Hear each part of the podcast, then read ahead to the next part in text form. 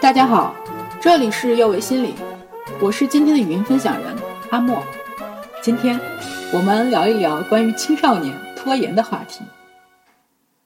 那位家长说，自己的孩子上初中，每天要叫起床，否则就迟到；晚上回家不督促，就不知道坐下来写作业；自己的房子从来不收拾，乱得无法下脚。他呀，就是懒得要命。孩子说。自己不是不想做，就是觉得很难开始。家长又一直催，一直催，觉得自己懒，那就算了，躺平任你骂。在面对青少年拖延问题上，有一个很大的误区：拖延就是懒，你慢你就是懒，你拖你就是懒，可别这样想哟。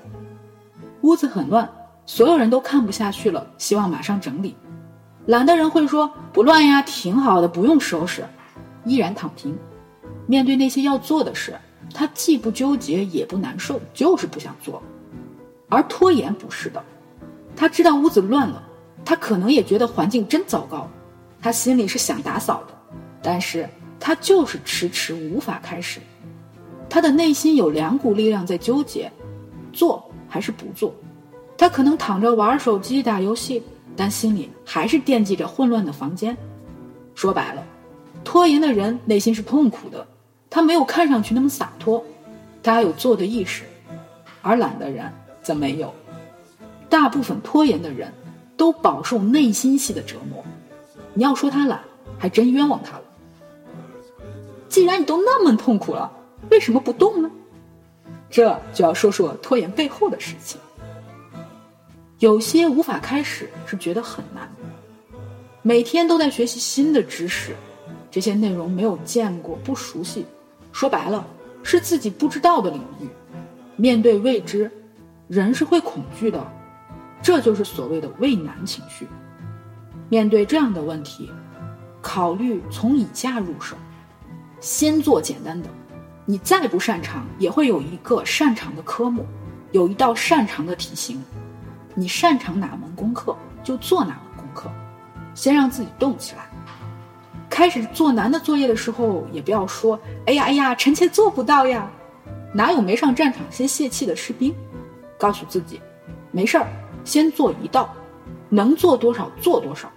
遇到不会的，先集中起来，最后再去解决。考试别让卷子空白，说不定还能得分。这是我们学生时代老师经常叮嘱的一句话。说的就是这个道理。一些孩子会有迷之自信，认为不是我不做，我是懒得做，我做肯定能做好。有些家长也用这句话来鼓励孩子：“你就是懒，你要是做，肯定能做好。”别骗自己了，听着很霸气的一句话，藏着害怕失败的小自卑。不做当然就不会失败，不做肯定也没有成功。有些家长认为自己家孩子就是天下第一好，什么事都可以做到完美，当然是他们认为的完美。在这种情况下，孩子容易过于看重结果，如果结果不好，那就是可怕的毁灭性的。这样的孩子抗挫折能力都不强，在毁灭和不做中，傻子都知道要选不做。面对这种情况，要多鼓励孩子的体验过程。我们看奥运会，冠军很令人羡慕，但在每个人成为冠军前，都是默默无闻的在孤独的前进，日复一日的做着训练。这些成功或不成功的经验，铺满了他们通向冠军的道路。没有失败就没有成功。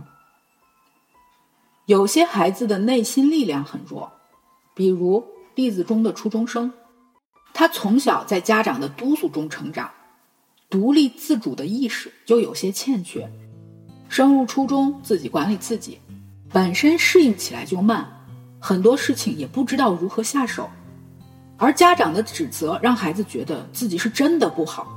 本来他内心还纠结，还想再试试，因为听到了太多的负面批评，觉得自己就是这样的，就是这么懒，就是这么差劲儿。干脆也不纠结了，他的内心反而平衡了，接受了自己就是个破罐子的现状。这是最令人痛心的情况。我们在与家长沟通时，经常鼓励家长去找孩子的优点，关注鼓励他的进步。为什么呢？因为你怎么说孩子，孩子就会成为你说的样子。孩子最初对自己的认可就来自于家长和身边的人。我觉得你努力、勇敢、善良，孩子就会朝这个方面奋斗。你都觉得你家孩子又懒又糟了，他还不努力一下达成你的愿望吗？面对那些内心力量不足、容易放弃的孩子，要关注他的成功，即使这个成功很小很小，并且及时要鼓励和赞美。孩子可能会说：“你说这些好假。”不要气馁，他可能被表扬的太少了，不知道要如何回应。但是没有人不喜欢别人肯定自己。所以要再接再厉哟。当孩子能自我肯定、自我激励的时候，他对自己更有信心，就会更主动的去解决问题，拖延也就不是个事儿了。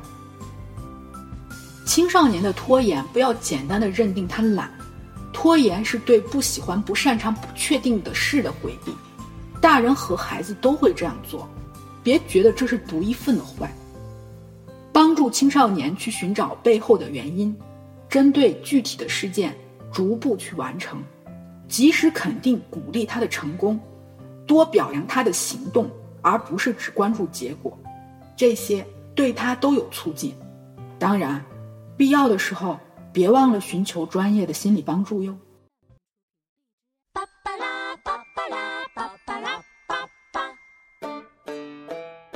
这里是幼为心理。我是阿莫，也是心理咨询师张倩。虽然我们只是心理学界的一棵小树苗，但是我们努力做到我们的最好，用真诚的态度、客观专业的方式，向每一位愿意关注我们的人分享一切你想知道，而我们又恰巧了解的心理学知识。请记得，不管你在哪里，世界和我陪伴着你。我们下次见。